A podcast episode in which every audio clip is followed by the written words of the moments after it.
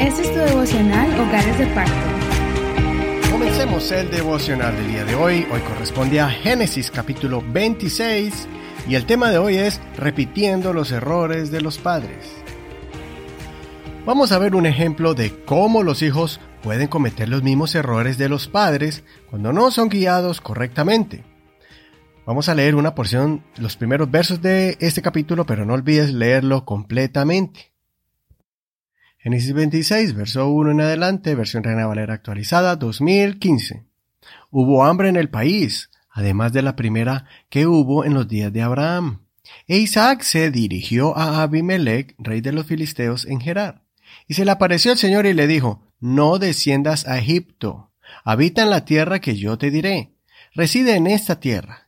Yo estaré contigo y te bendeciré, porque a ti y a tus descendientes les daré todas estas tierras. Así cumpliré el juramento que hice a tu padre Abraham. Yo multiplicaré tu descendencia como las estrellas del cielo, y daré a tu descendencia todas estas tierras.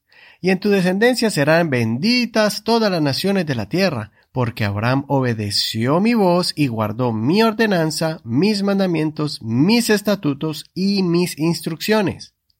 Habitó pues Isaac en Gerar, y los hombres de aquel lugar le preguntaron acerca de su mujer. Él respondió, es mi hermana.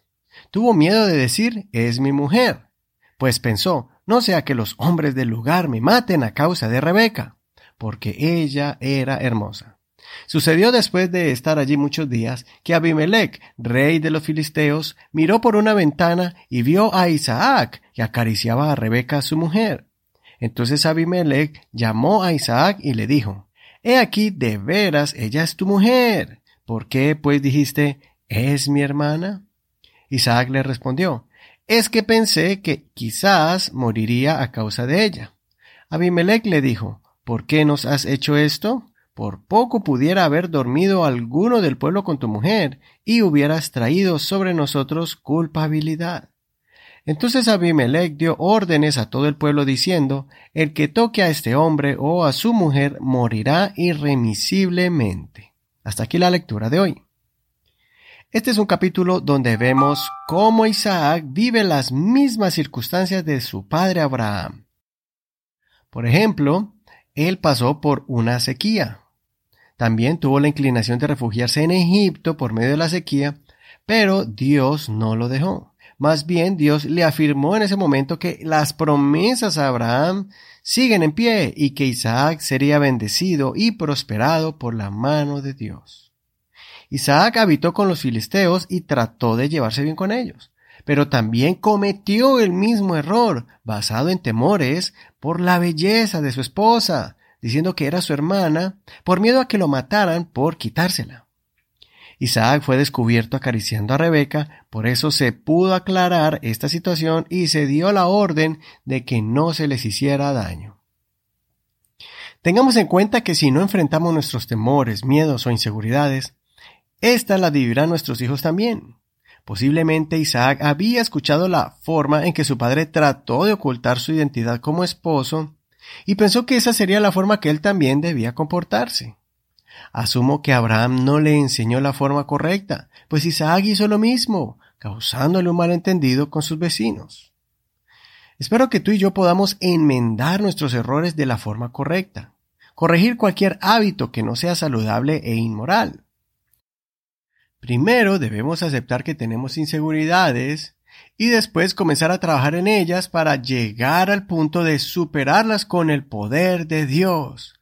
De no ser así, nuestros hijos las van a repetir y sufrirán las mismas consecuencias que pudieron haberse evitado desde un principio. Recuerda que los pequeños imitan a los grandes, los hijos a los padres. Seamos sinceros con ellos. Cuéntales cuáles fueron tus errores y cómo los corregiste para que ellos aprendan lo que les conviene y lo que no les conviene. Anímalos a que aprendan de los errores de otros, que más bien imiten lo bueno y que tengan cuidado de esas malas actitudes que están practicando algunos adultos que estén en su círculo familiar.